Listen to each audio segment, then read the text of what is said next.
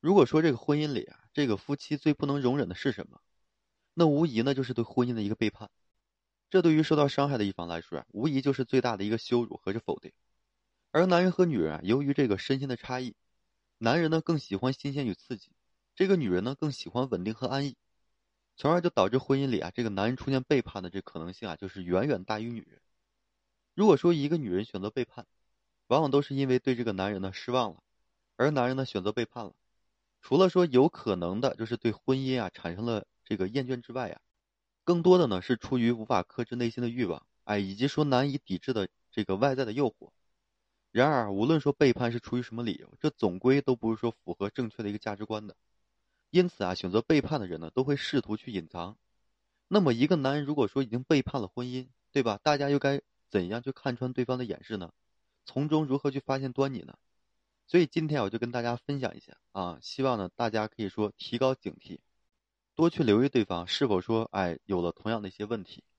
首先是什么呢？你可以观察他，哎对这个手机啊是不是变得很敏感？其实现如今的社会啊，手机的意义呢就是变得越来越重要了。可以说每一个人的手机里啊都包含着使用者太多的信息和秘密。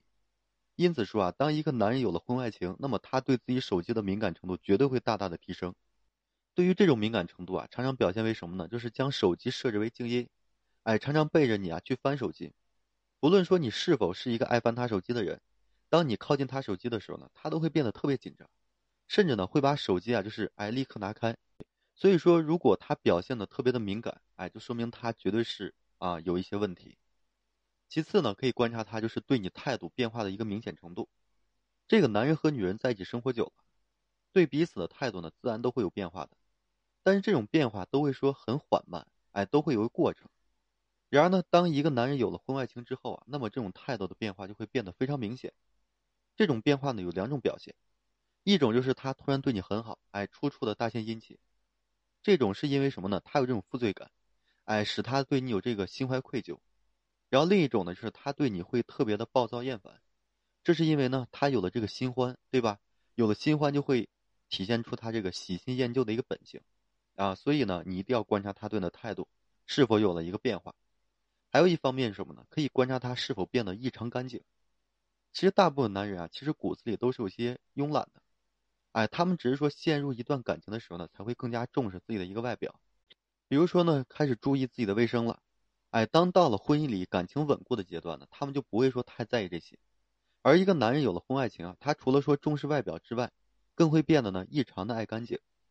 这个时候的他呀，频繁的审视自己的一个外在，变得呢爱洗澡，哎，出门在外呢，口袋里会装着口香糖，这些都是说为了可以更好的和另外一个女人呢相处而做的准备，啊，还有一方面呢，就是说他居家的时间呢会越来越少。